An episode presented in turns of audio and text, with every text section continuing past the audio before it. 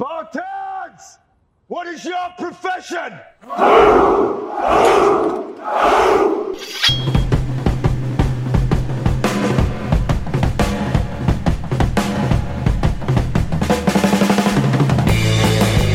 Fala galera, aqui é Pedro Paulo Machado e tá começando mais um Café do Guerreiro.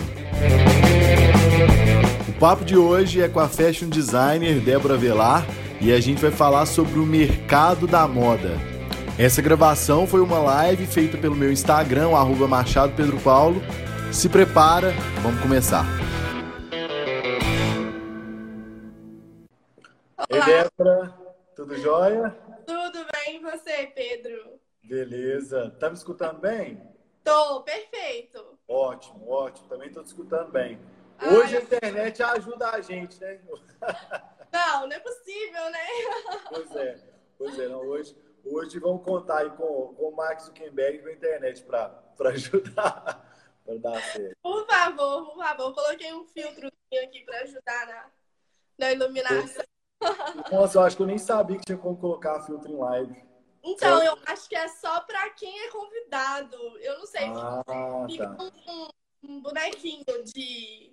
Ah, tem, é verdade. Verdade. Não sei se o seu tem aí, mas. Tem, não, eu nem, nem vou apertar, porque provavelmente vou virar meme, que vai ser um daqueles eu, eu, eu sou a louca dos filtros. Eu acho que. Ah, dá mais vida. Eu sou suspeita para falar, amo.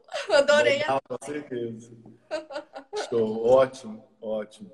Débora, eu acho que eu tava, tava até ansioso pela nossa conversa, porque ah. eu, tava, eu tinha até começado a falar. É, eu, eu, pelo menos, é, acho que até a primeira vez que a gente encontrou, a gente falou muito sobre, sobre moda de verdade. Não sei se você lembra a gente conversando.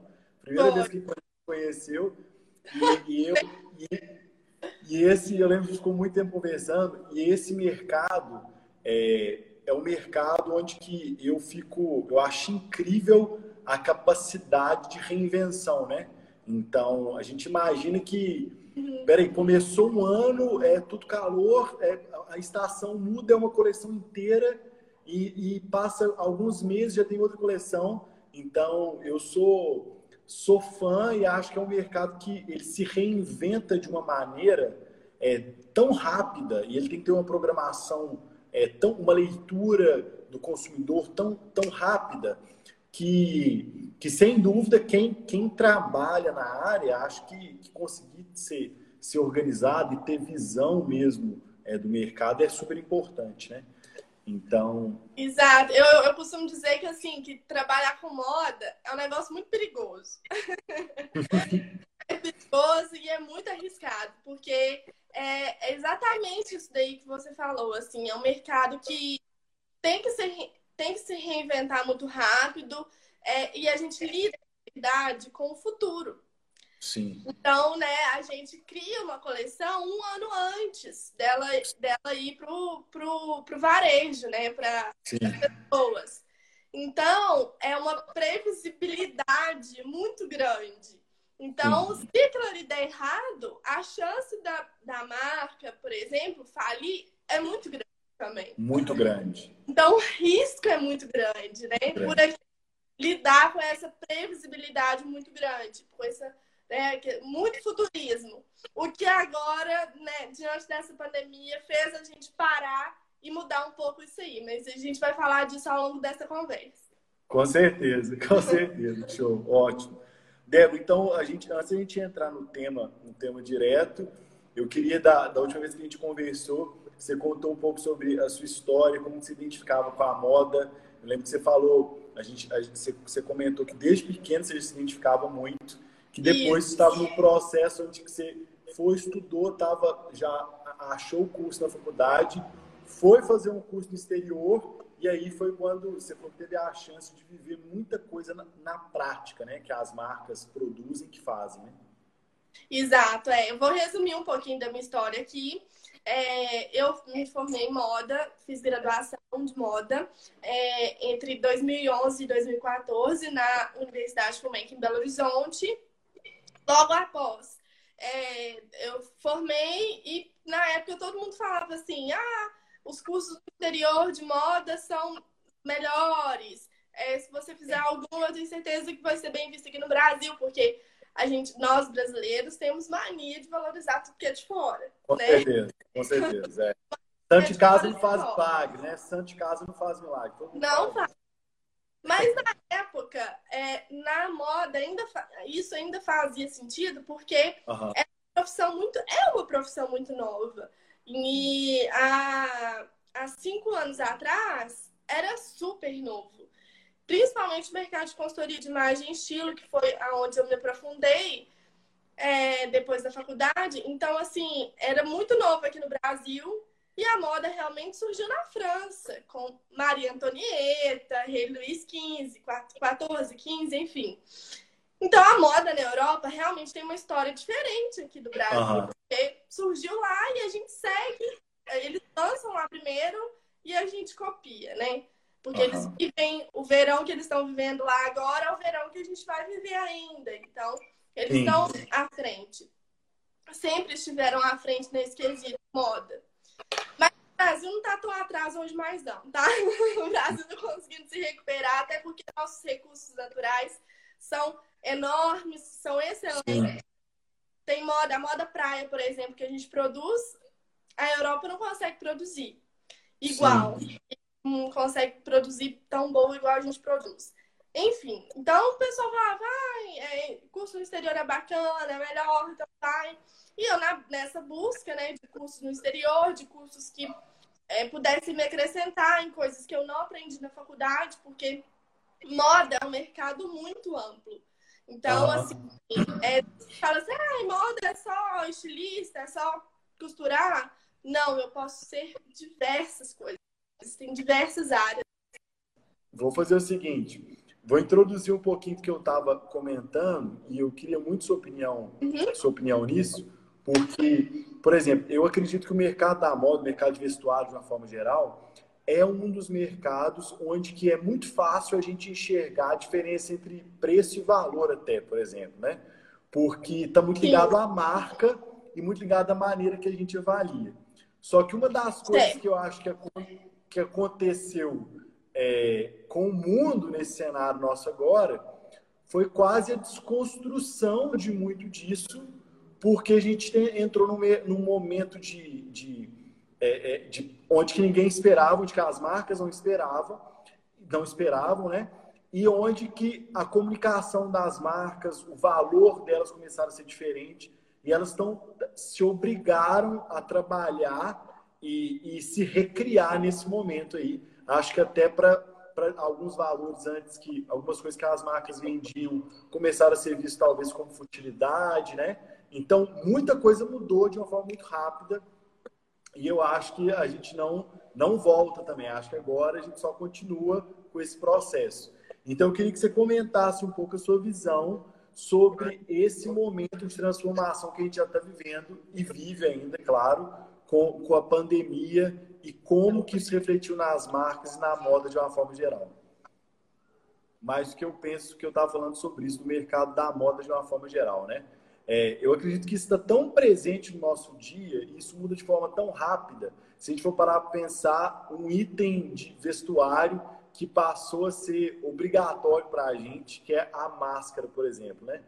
E é interessante o tanto que a gente para para perceber que antes todo mundo estava com a máscara branca, a máscara cirúrgica, e agora já existem 300 tipos de máscara, alguns com logotipo da empresa já, ou algum representando seu time, por exemplo, né? Representando algum esporte que a gente pratica. Então, acho que é interessante a gente ver o tanto que isso está ligado no nosso dia, no dia a dia real, e, e muitas vezes a gente não percebe. Muitas vezes a percepção de marca, de moda, no meu ponto de vista, está ligado, hoje a gente acha que está só nas roupas ou no estilo mesmo que cada um tem mas isso muda e vai se adaptando de forma muito rápida, né? Então, vamos lá. Eu vou responder essa pergunta. É, então, esse... Eu, eu escutei de alguns profissionais é, da moda falando que a moda é para a gente imaginar como se fosse uma corda e essa corda estava sendo tensionada, tá? Uhum. Antes de acontecer a pandemia. Muito tensionada. Por quê? A gente estava vendo A Zara, pela primeira vez na história, tendo baixa é, no faturamento, queda no faturamento. A Forever 21, que é uma rede enorme de fast fashion, fechando. Uhum. Ela abriu, uma das últimas que abriu foi em Belo Horizonte e ela já fechou. Então, assim, a moda estava é, sugando muito do meio ambiente. O planeta já estava assim, né? Só marcas e marcas, pessoas abrindo marcas e produzindo lixo, produzindo, produzindo. Então, assim, a corda estava sendo tensionada. E uma hora ela ia arrebentar. A pandemia, ela só acelerou esse processo. Então, a corda arrebentou. Fez com que todo mundo parasse para pensar no que estava fazendo. Porque estava indo num ritmo muito acelerado e que ninguém, todo mundo sabia da responsabilidade, todo mundo falando de sustentabilidade, mas ninguém parava para pensar e atuar e, e uhum. a, agir em relação a isso. Então, a pandemia veio e arrebentou essa corda. Então, nos restou duas opções. Ou a gente dá um nó nessa corda, uhum. ou a gente faz a trama dela. Então, a melhor opção, ao meu ver, e ao ver dos profissionais também que eu escutei, é refazer essa corda, refazer essa trama. Né? A gente tem que sair dessa para melhor. Eu acho que foi uma coisa ruim, claro, foi uma coisa ruim, mas ao mesmo tempo foi uma coisa boa, porque fez a gente parar para pensar em. Gente, são seres humanos, sabe? Por trás das marcas são pessoas, são pessoas fazendo para pessoas. E pessoas comunicando com pessoas, enfim. É, então a gente tem que ser mais humano, sabe? É o que está faltando um pouco na moda um pouco mais de humanização, porque são, igual eu falei, de pessoas para pessoas. Sim. Até essa camisa sua aí chegar até você, ela passou por milhares Com de pessoas. Certeza. a cadeia produtiva da moda é muito grande. Muito grande, é né? a indústria que mais emprega no Brasil. Ó, oh, que legal. E no mundo, e no mundo. Gera muito emprego. Então, assim, isso realmente fez sabe, colocou um stop em todo mundo. Galera, agora vocês vão ter que parar, refletir, e se não fizer diferente, vai perder, sabe? E vai perder. Então é isso. Legal. E eu queria, outra coisa que eu queria comentar, que eu queria também a sua opinião, eu percebi, é, acho que eu comentei um pouco aqui no, no, momento que a gente foi fazer a troca né, de, de, de telefones, mas é, que quando, por exemplo, no nosso caso, quando a gente vê, eu acho que é, moda de uma forma geral, marcas de roupas, ela é um produto onde que, principalmente quando a gente fala de uma criação de marca, a gente sempre fala, vê ela sempre apontando para um público e um tipo de consumidor específico, né? Então, por isso. exemplo, a gente fala, a gente vê isso muito, isso a moda preocupando muito com isso.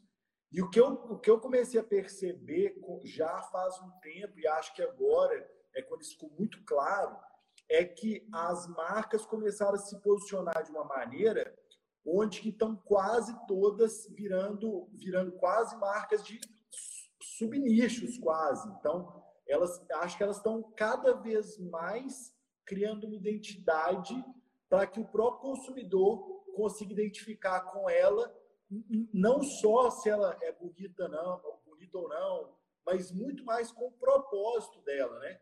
que, que, eu tô, que eu tô querendo dizer com isso? A gente viu é, nesses últimos tempos é, marcas se posicionando em relação a protestos sociais.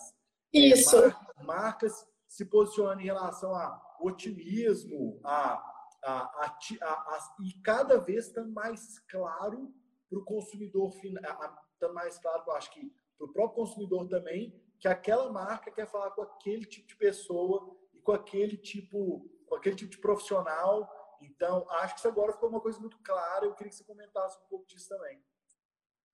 É, isso aí é posicionamento de marca, né? A gente chama de branding, que hoje, assim, eu, eu dou consultoria de branding para algumas marcas de moda. Eu fiz o curso de branding da Farm, que é uma, hoje das, uma das marcas cariocas femininas aí é, é, de mais sucesso no Brasil, onde a identidade dela é muito bem clara. Então, é aquele negócio, quando você fala farm, você lembra? Você lembra de roupa estampada, Rio de Janeiro, o cheirinho da marca, tudo te vem na cabeça. E hoje, uma marca sem branding não dá, ela, ela vai comunicar o quê? Pra onde? Já tem tanta marca no mundo, sabe? É preciso ser diferente, é preciso é, é, ser bem posicionado, ter esse posicionamento, porque as pessoas estão cobrando isso. Você disse aí uma coisa muito certa. É, a gente viu isso muito bem claro nesse é, episódio aí do, do, do, negro que foi assassinado né, nos Estados Unidos. E é, as pessoas é, que saíram nas ruas para se manifestar, elas picharam marcas de luxo. Gucci, uh, Louis Vuitton, Chanel. Elas picharam, destruíram as lojas dessas marcas. E todo mundo falou assim, gente, mas estão atacando essas marcas, essas lojas, por quê? Uhum. Porque o posicionamento delas já não estava mais de acordo com o que aquelas pessoas, é, marcas é, é, falando de racismo, sabe? É, é, não colocando modelos negras, é, essa ditadura da moda e padrão, as pessoas hoje já não suportam isso mais. É preciso ter representatividade, representatividade, diversidade. A gente viu aí agora na Natura, é, a polêmica da Natura com a é, Tami. Espetacular, espetacular. Mas, então, assim, as marcas, se elas não se posicionarem, elas estão se calando. Porque a marca é uma voz. Sim. E eu hoje, inclusive, que uma das marcas que eles usaram até uma palavra assim mais quentes, mas uma das marcas que foi mais acessada, mais querida, que o pessoal mais comprou durante essa pandemia foi a Nike. Oh, é, não só em busca de produtos para ficar, em, ficar em casa, tipo moletom, roupa de ginástica, tênis para fazer exercício ao ar livre, não só por isso, mas porque a Nike sempre teve um posicionamento muito bem, muito bem explícito, muito claro. Uhum. É, desde o slogan dela, que é aquela, né? Tipo assim, todo, todo mundo é um atleta, Sim. né? Todo mundo é um atleta.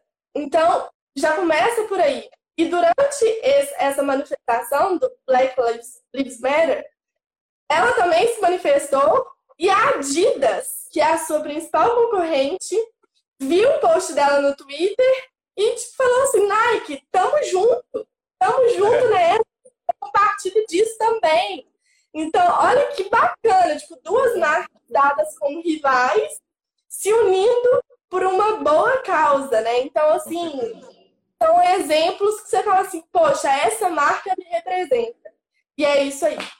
Não, legal você falar isso porque eu, eu, eu tento analisar, eu acho que muitas vezes, é, quando a gente fala sobre isso, sobre marca, sobre processo de compra, sobre posicionamento, é, eu acredito que tudo está, nós mesmos, se a gente analisar o nosso comportamento próprio, é, a gente consegue perceber o tanto que isso é relevante, né? Então, Sim. eu vou, eu vou te dar, eu vou te dar um exemplo meu como consumidor. É, camisa normal. Basicamente, meu guarda-roupa é preto e branco, pronto. Eu acho que só preto, quase. Só camiseta preta. É, normal de homem. É, que eu trabalho, mas é, eu vou te dar um exemplo que eu, eu lembro que eu estava. É, tem uma, uma, uma marca, por exemplo, que eu sou super, acho super fã dela, sou fã dela. É, e eu, eu comprei, por exemplo, as minhas decisões de compra está é, tá muito mais ligado pelo, pela história que ela conta do que, uhum. do que pela própria marca mesmo, Exato. pela própria beleza estética. É porque a gente compra informação, a gente não compra o produto, a gente compra informação, a gente compra informação. Então, se a marca é, é hoje, se ela não tiver essa história, esse posicionamento, essa identidade, sabe? Como que você vai criar uma identificação? É aquilo que eu falei, é de pessoa para pessoa. Sim. E a marca é uma pessoa. Se a marca é uma pessoa, o cliente ele é o quê da marca? Ele é amigo. Com certeza. E, e é. nesse cenário, igual você disse, né, Débora? Hoje a gente tem é, 10 milhões de opções para tudo, né? Para qualquer tipo de produto.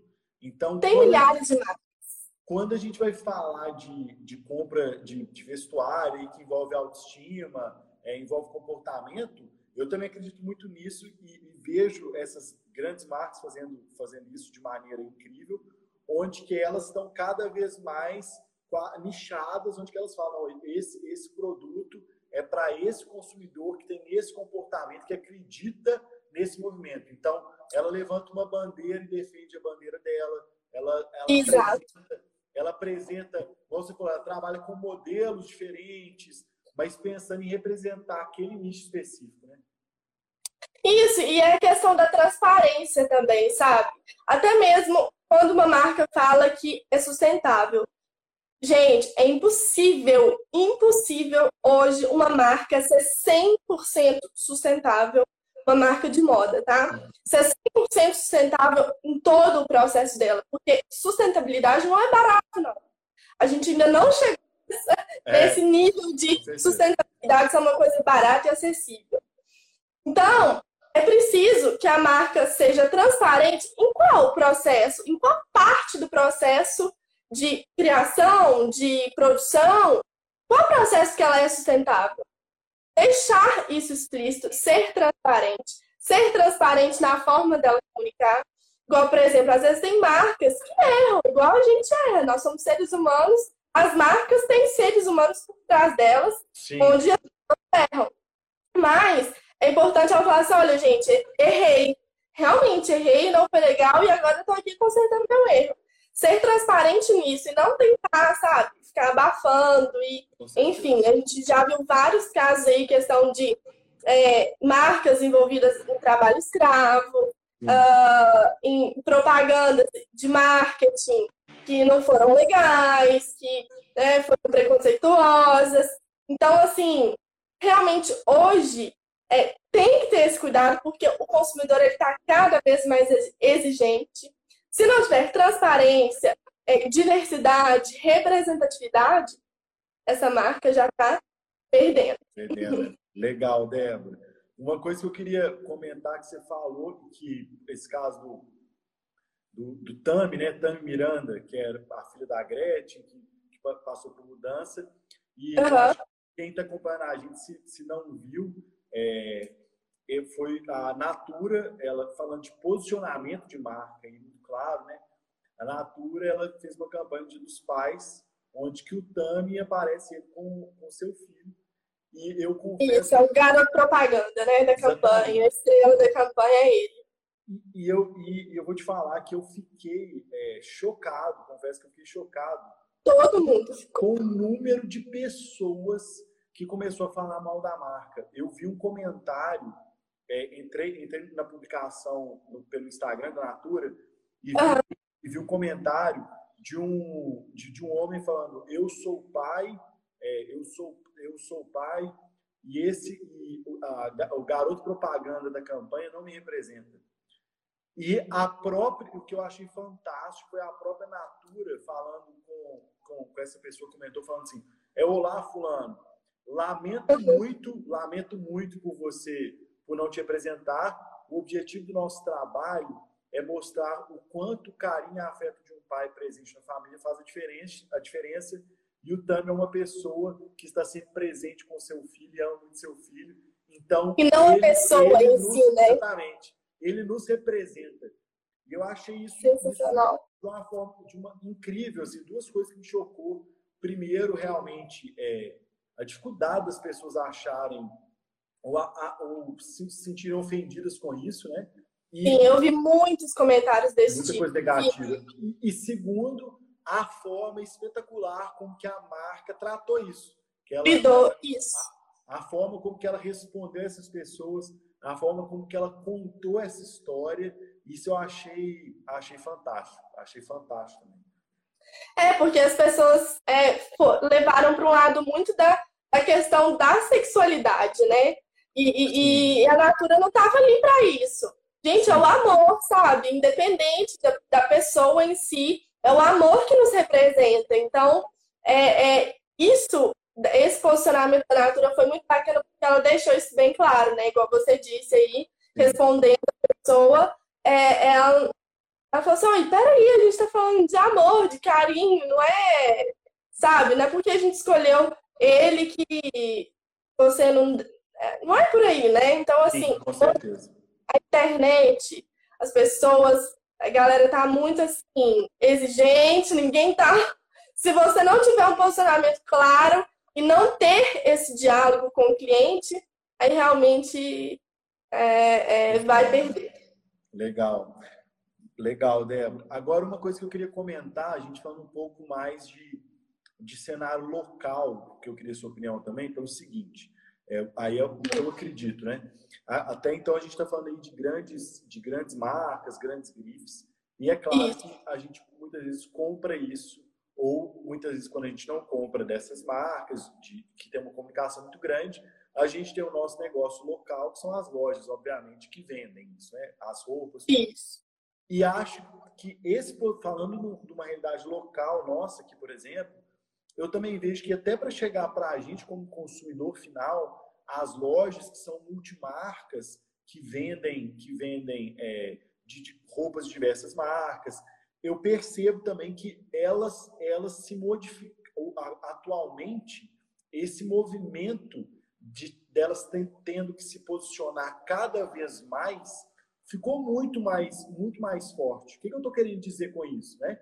Eu acho que agora está muito mais claro que a loja, uma loja ela vai vender uma roupa de marca e é esse o produto dela. E vai ter a loja que ela vende só roupas, por exemplo, sem marcas, mais barato, e esse é o produto dela. Eu acho que cada vez mais ficar no meio do caminho está sendo prejudicial, porque o consumidor já está buscando uma identificação então, quando você está no meio do caminho, você não é uma coisa nem outra, acho que é o pior cenário, porque você não se identifica com nenhum consumidor e o consumidor não consegue ser satisfeito com, com o seu produto, né? Qual é a sua opinião pensando, pensando nesse cenário local nosso até? É, a gente aqui que tem acesso né, às, às marcas por meio de multimarcas, né? A gente tirando a parte do e-commerce, uhum. a gente tem acesso às, a essas grandes marcas através das multimarcas. E eu acho que, assim, quando a, a multimarca escolhe vender aquela marca, isso tem que estar muito bem alinhado, assim. É, a, a multimarca entender que o público daquela marca ali X tem que ser o mesmo público que o dela. Uhum. Então, assim, é exatamente isso que você falou. Ficar no meio do caminho, ah, eu vendo a marca X, mas vendo a marca A, sabe? Não vai, vai bater de frente. Vai bater uhum. de frente. Então, é, é, a comunicação também de uma multimarca tem que ser tão eficaz quanto da própria marca, né?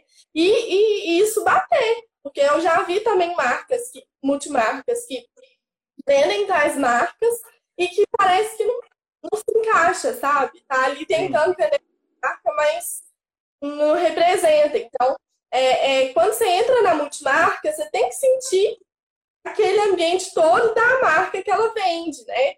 É, é, é então, assim, é, tem que ser muito bem claro com o consumidor hoje para não gerar esse tipo de confusão. E o, o consumidor hoje, igual eu disse, está cada vez mais exigente e a concorrência hoje, né, não tá mais de porta em porta. Em quem tem a vitrine não. Tá em quem tem um Instagram bacana também. Contar história no Instagram, não é só postar foto de roupinha, não. Isso aí já, já deu. tem que contar história, tem que ir mais fundo.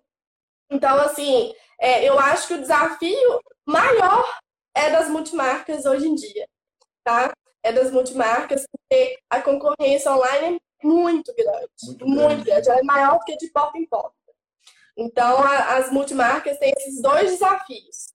Tanto de ter a vitrine bonita e de contar uma história naquela vitrine, de ter a, a, a loja ali bacana, de VM, as roupas em cores, enfim, do jeito que for, contar uma historinha dentro da loja, mas ter a presença digital, porque o digital é uma realidade e a gente não pode fechar os olhos para isso mais. Ah, mas meu público não está no digital, gente.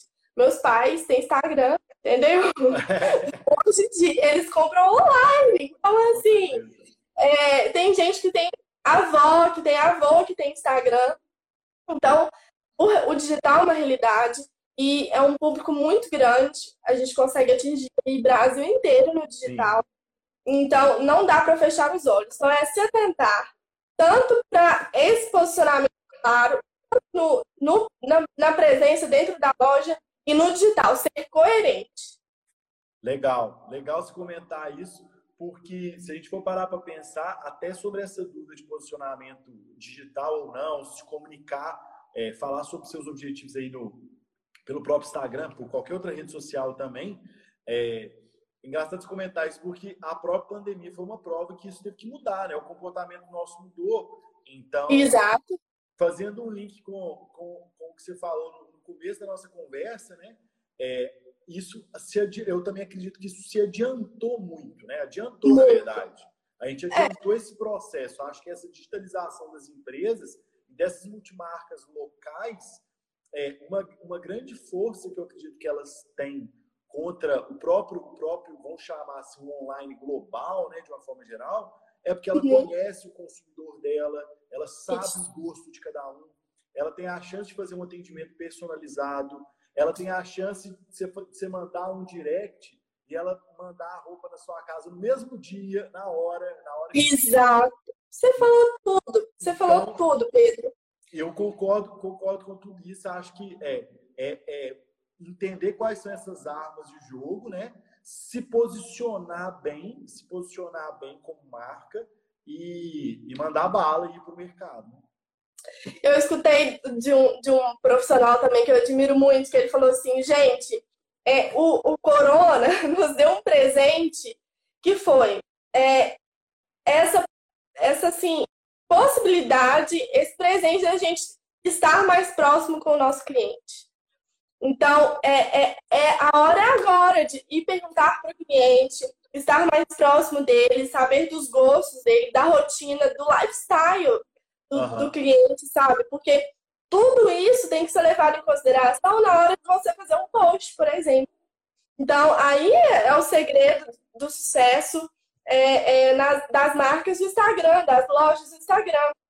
É saber exatamente o estilo de vida do seu cliente, idade, o que, que ele consome, tipo de música que ele escuta, uh, onde ele vai, para onde ele viaja. Então, esse é o momento de ter uma conversa clara com o seu cliente, entender muito bem isso e é, transmitir isso através das roupas, da comunicação no Instagram, do marketing, da vitrine. Então, é, é isso, sabe? São, mais uma vez eu falo, pessoas para pessoas. Essa essa onda aí que tava só de postar foto, foto, foto todo dia, foto de roupa, já não dá mais. Não funciona mais. Eu todos os dias. Eu passo feed, passo os stories assim. Se não me chamar a atenção e não gerar identificação, eu vou pular e ó. Com certeza. Não é? Com certeza. E Débora, eu queria, queria comentar uma coisa que quando a gente estava no momento de troca aí de celulares na manutenção, eu falei, eu não sei se você escutou, mas não. Eu, eu, eu acho, acho, acho, eu gosto de ver essas mudanças de comportamento e acho que falando sobre marca, pensando em nós mesmos como consumidor, né, para para pensar que no começo desse processo todo aí de pandemia, é, de, de, onde, de quarentena, todo mundo, todas as máscaras eram máscaras cirúrgicas ou apenas de uma cor, né?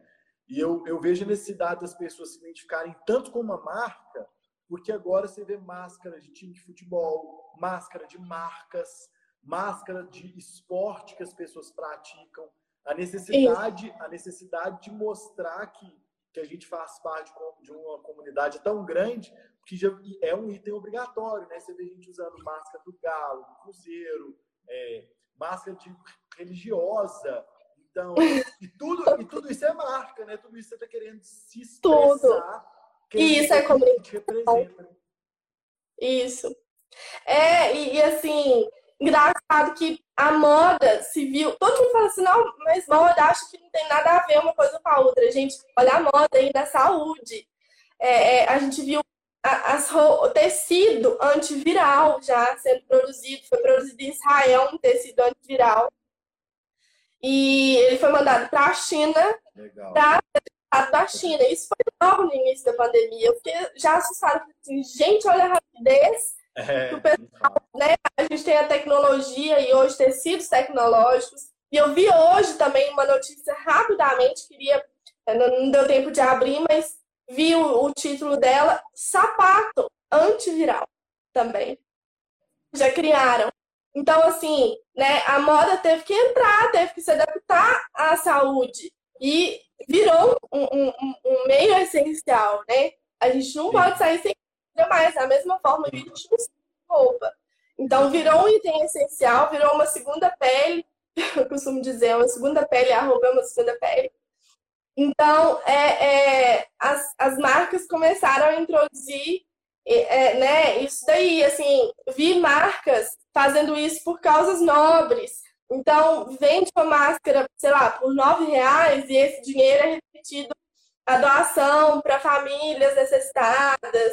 Enfim, então eu vi a moda fazendo grandes ações, marcas fazendo ações incríveis nesse meio aí, de saúde, de, de no meio cultural, necess, de necessidade das pessoas.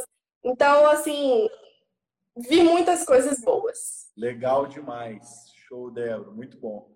A gente já está tá quase chegando no nosso limite de tempo. e eu queria, queria te perguntar, é, antes, antes da gente finalizar, se teve. Você vai lembrar alguma situação. Eu, eu, eu por exemplo, na verdade, é, eu, essa situação do TAMI, da Natura, eu acho que foi a situação é, é, mais clara desse posicionamento e, uhum. e das marcas se calarem, é, é, não se calarem, se posicionarem. E você falou uma frase que eu achei muito interessante que você comentasse, que é exatamente isso, né? Que acho que hoje em dia essa expectativa de comunicação, é, tanto com vestuário e com marcas de uma forma geral, que foi o que você falou, né? O não, não se é, pior, o pior posicionamento é não se posicionar, é não falar, não falar nada. Queria que você comentasse, isso que eu achei espetacular. Porque hoje em dia, assim, é, é, quando você não se posiciona, você está se calando. Você está deixando uhum. de levantar a bandeira. E hoje, é, como as pessoas estão mais exigentes, é preciso ter é, é essa representatividade, a diversidade. É, a, a, as, as marcas precisam se posicionar de alguma forma. Seja igual a Natura se posicionou dessa forma, a Nike se posicionou de outra, uh, vi outras marcas também se posicionando, reserva, uhum. outras, que, que são marcas que, inclusive, eu admiro muito, que, e que, inclusive, eu deixo aqui para seguir o Instagram da Reserva e do Rony, que eu acho que assim, demais. é um aprendizado gigante. Aquela, a marca, eu sou suspeita para falar, porque hoje é a marca que eu sou mais fã, assim, e que errou muito, já errou muito, mas que soube é, identificar o erro e conseguiu consertar, sabe? Não deixou isso daí abalar.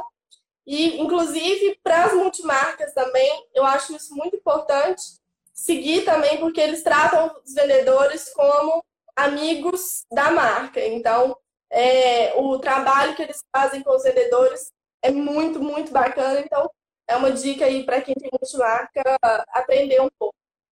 Então, assim, é, hoje, as marcas que não se posicionam, o consumidor está cobrando também, sabe? Tipo, oi, gente, nem essa marca de moda, sabe? São as revistas. Uhum. No início da pandemia, a Vogue postou uma capa com a Gisele Bündchen. Todo mundo falou assim, como assim, gente? Gisele Bündchen usando uma marca gringa de luxo, uma capa nada a ver no momento de, sabe, de loucura do mundo. O mundo tá, tá caindo aos pedaços. Tá caindo aos pedaços. Então, as pessoas estão muito mais sensíveis em relação a isso tudo. Ninguém tá suportando mais, assim, gente, não é possível.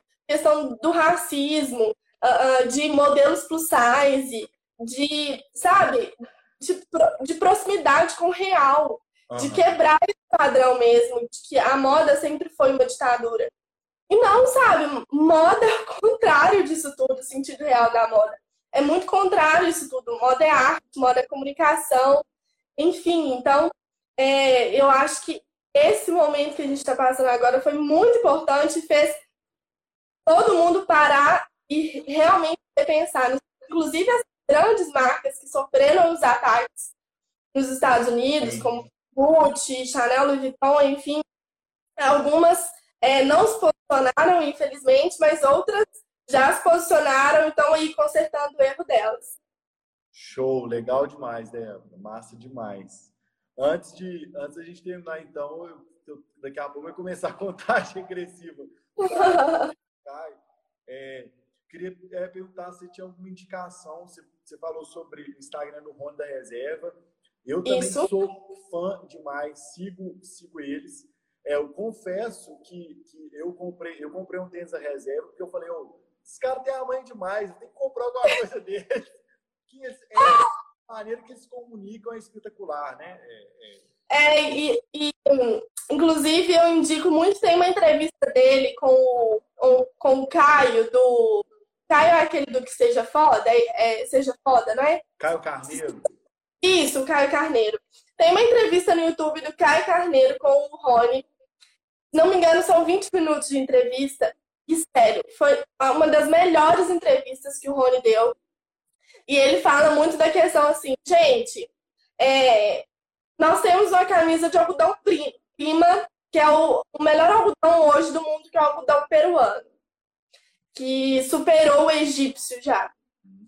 Nós temos essa camisa de algodão. Ok, ela é cara? É. Mas o processo que tem, desde a gente trazer o algodão lá do Peru para ser fabricado aqui, é um, desculpa a palavra, mas é um puta processo. Então não é possível, né? então, assim, todo mundo fala, ai, mas é caro. Né? Gente, são pessoas por trás, são inúmeros processos por trás. E assim, tô aqui para alertar mais uma vez. A roupinha de 40 reais, a conta não fecha para quem está por trás ali produzindo ela. Uhum. não tem como, são costureiros, são modelistas, são portadores, enfim, são muitas pessoas que estão por trás ali daquela blusinha de 40 reais. Então, vamos valorizar. Muito grande. Muito grande. Então, vamos valorizar o que é nosso, vamos valorizar o que é do Brasil, feito aqui. Com certeza. É, né, houve essa pandemia aí da China, então já, já fez um estrago muito grande.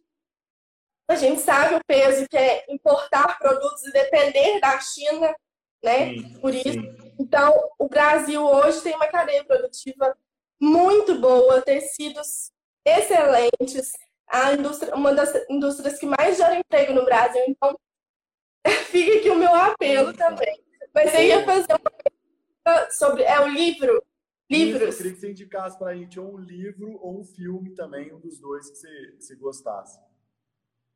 Bom, é, livro, eu vou indicar o da reserva, porque, porque serve para todo mundo, tanto empreendedores, é, gente que tem multimarca, gente que tem marca, e mesmo que não é da moda, é, tá um livro assim excelente que é Rebeldes Tem Asas. Rebeldes Tem Asas. Que é, conta a história da reserva, mas é uma história incrível de empreendedorismo e de entendimento ali do ser humano, do consumidor, enfim, das relações, tá?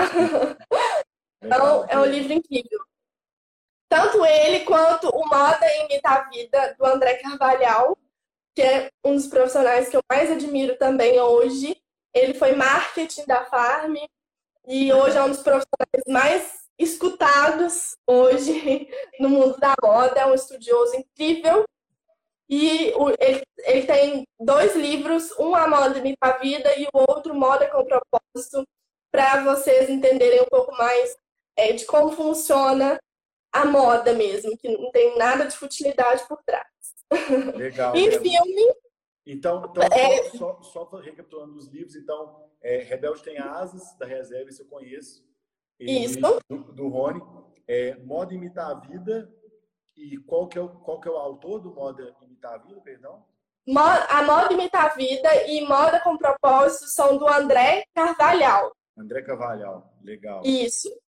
Depois, se alguém quiser, posso mandar por direct também. Boa, boa.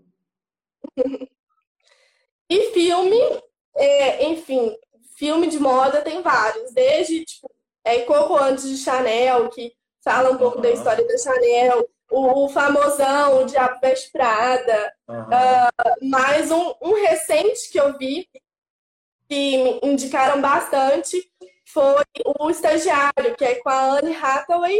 Nossa, bom demais, bom demais. Como é que chama aquele outro ator? Eu, gente, eu sou péssima para nome de ator, tá? Atriz é com, e ator. É com Robert De Niro. Com Robert De Niro. Isso!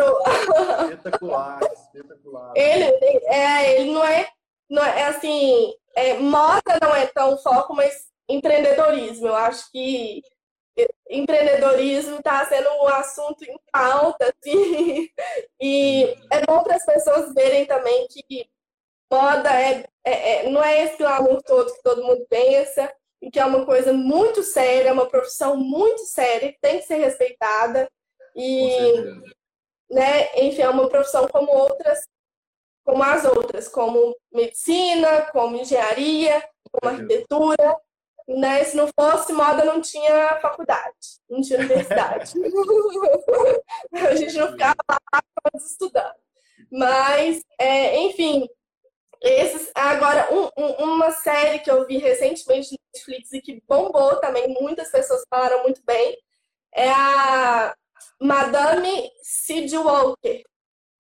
É uma série original Netflix que fala que foi a primeira mulher negra nos Estados Unidos a ser é, dona do próprio negócio. Ela é, ganhou prêmios, enfim, ela se tornou milionária. acho que foi a primeira mulher negra milionária nos Estados Unidos e ela ganhou dinheiro com creme para cabelo, com alisamento, esse tipo de coisa.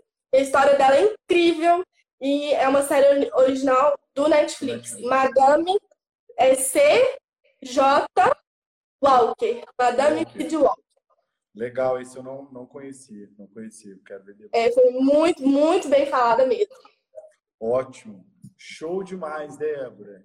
Débora, valeu, muito obrigado, então. Acho que foi lição e, e, e é engraçado isso a gente ver. Acho que exatamente a gente fazer esses, esses, esses links, né? Tanto como as marcas gigantescas comportam e como que isso reflete no nosso dia a dia, de uma forma geral, né? Então, acho que foi uma aula para a gente nesse sentido. Muito obrigado, valeu por ter topado o desafio. E... Ah, eu que agradeço o convite. E com certeza depois a gente vai marcar outros também, com certeza absoluta. É, sem erros dessa vez, que agora eu descobri que o meu celular não imaginava, eu assim, gente, não é internet. O que, que pode ser sem condição? então, resolvido, foi bom que a gente conseguiu conversar. Foi um prazer estar conversando é, sobre moda aqui com você. Eu agradeço muito seu interesse no assunto. É, é, de que você saiba assim da, da importância Sim, que, que a moda tem, que não é, não é uma, só roupa, né? É muito mais que isso. E, e, que você entende né, a seriedade da, da profissão, de tudo. Então, sou muito grata por você ter me dado esse espaço ah, aqui. Obrigado, eu fico feliz. Pode falar disso tudo. Obrigado demais. Valeu então, Débora. A gente vai, a gente vai se falando, já vai cair aqui em 20 segundos você tá, tá acordando. Ui! Tá acordando aí. Muito obrigado. Beijo. Beijo então, até mais. Com Deus, tchau, gente. Obrigada. Incrível quanto o posicionamento, as campanhas e até a maneira que as marcas se comunicam mesmo estão ligadas com o nosso dia a dia, né? É engraçado quando a gente percebe isso, a gente vê o tanto que o nosso processo de compra e de escolha da própria marca está ligado a isso também. Valeu quem acompanhou a gente então, até o próximo episódio.